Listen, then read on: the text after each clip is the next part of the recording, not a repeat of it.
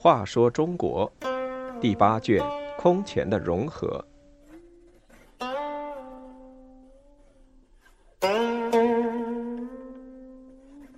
三十三，陶侃运砖。陶侃不仅是东晋时一位重要的将领，而且他的个人品德十分高尚。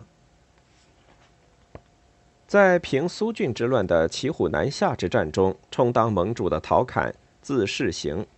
出身寒门地主，庐江浔阳人。父亲早死，家贫。西晋时任县吏，博阳孝廉范奎来他家，他的母亲无钱款待客人，就剪发卖钱购办酒食。范奎大受感动，帮助陶侃坐上了庐江郡都邮。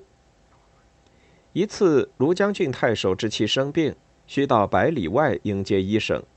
当时正下大雪，别人都不愿去，陶侃毅然冒雪前往，被大家称道。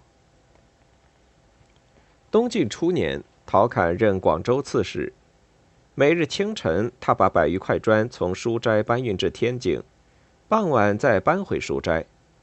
别人不解，问他所谓何来，陶侃回答道：“我将来要竭力北伐，恐生活过于舒适，做不成这件大事。”故以运砖磨练自己，这件事也同样受到众人的赞赏。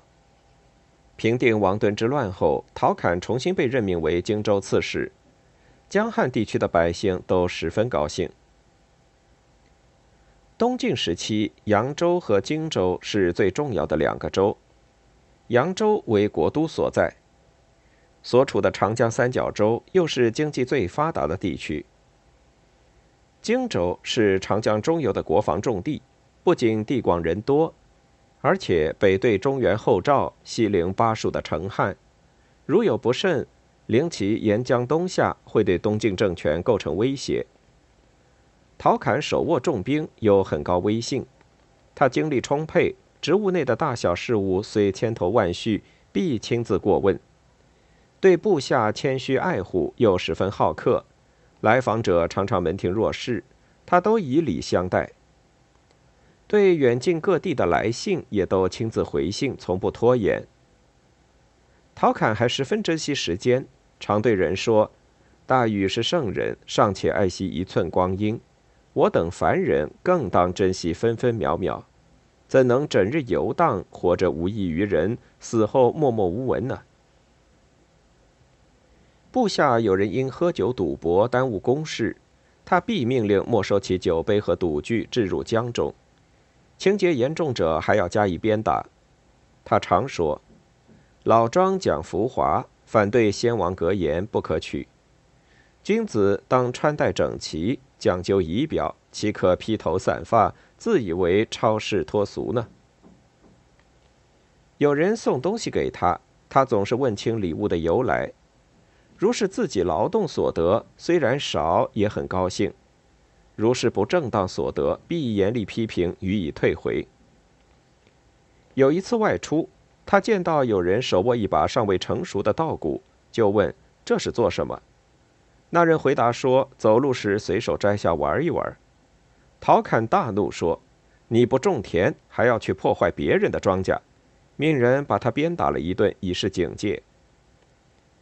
水军建造战船时，陶侃命人把木屑和短竹收集起来，不要当垃圾丢掉。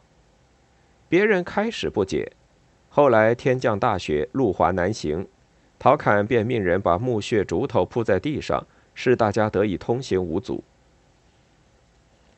陶侃在荆州励精图治九年，使这一地区的经济发展，人民生活安定。